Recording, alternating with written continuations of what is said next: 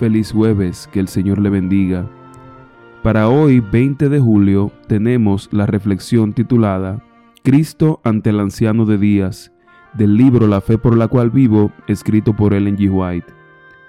Daniel 7:13 dice, Miraba yo en la visión de la noche, y he aquí en las nubes del cielo como un hijo de hombre que venía, y llegó hasta el anciano de grande edad, e hiciéronle llegar delante de él. Al ascender al cielo, Jesús se ha entronado por nosotros, constituido como sumo sacerdote para siempre. Este ministerio siguió efectuándose durante 18 siglos en el primer departamento del santuario.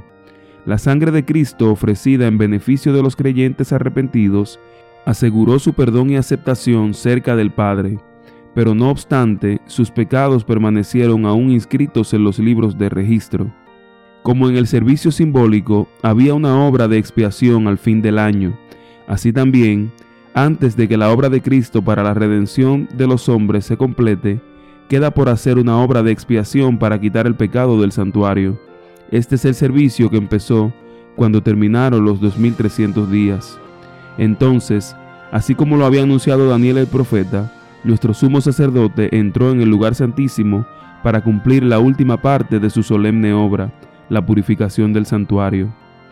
La venida de Cristo como sumo sacerdote al lugar santísimo para la purificación del santuario, de la que se habla en Daniel 8:14, la venida del Hijo del Hombre a donde está el anciano de días, tal como está presentada en Daniel 7:13, y la venida del Señor a su templo, predicha por Malaquías, son descripciones del mismo acontecimiento representado también por la venida del esposo a las bodas, descrita por Cristo en la parábola de las diez vírgenes, como enseña Mateo 25.